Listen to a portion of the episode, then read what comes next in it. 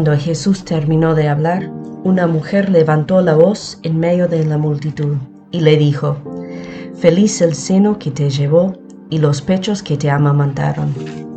Jesús le respondió, Felices más bien los que escuchan la palabra de Dios y la practican. Palabra del Señor. En ese pasaje una mujer desde el pueblo levanta la voz y empieza a alabarle a María, que probablemente no la conocía, pero supo reconocer en ella a una mujer grande, viendo a su hijo. Y Jesús no niega esa verdad, pero sí quiere destacar la razón más importante por lo cual merece alabarle a María. Y dice, felices más bien los que escuchan la palabra de Dios y la practiquen. María siempre escuchaba a Dios y apenas entendía lo que estaba diciendo cuando lo escuchaba, lo hacía, lo ponía en práctica. Y eso ella quiere enseñarnos, porque unir nuestra voluntad a la voluntad de Dios es lo que más feliz nos hace. Ella quiere enseñarnos cómo poner la voluntad de Dios como guía y como fin de nuestra vida. ¿Qué es la voluntad de Dios para nosotros? Es nuestro bien. Es que podamos estar plenamente felices con Él en toda la eternidad, sea lo que sea el camino entre medio. Y si estamos abiertas a esa voluntad, vamos a poder ir caminando día tras día cada vez más cerca a esa felicidad.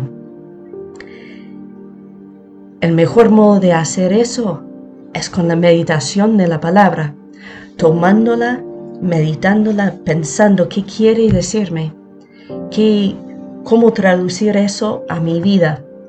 Por ejemplo, cuando Jesús dice llenar los tinajas, puede ser que está pidiendo que ponemos lo que tenemos en una situación para que Él después cambie el agua en vino.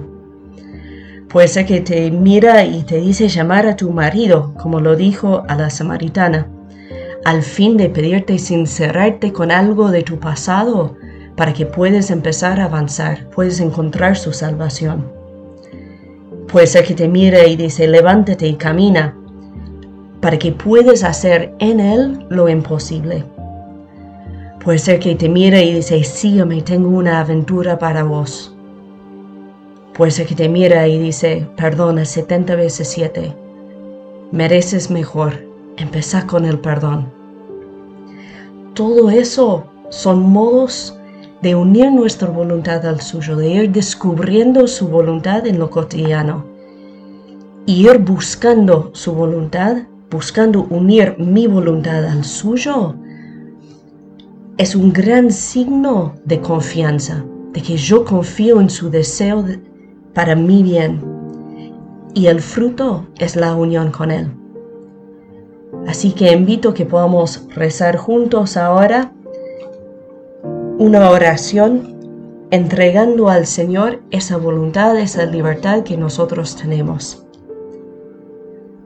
Toma, Señor, y recibe toda mi libertad mi memoria, mi entendimiento y toda mi voluntad. Todo lo que tengo y poseo.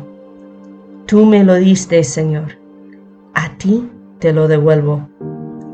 Todo es tuyo. Dispón de mí según tu voluntad.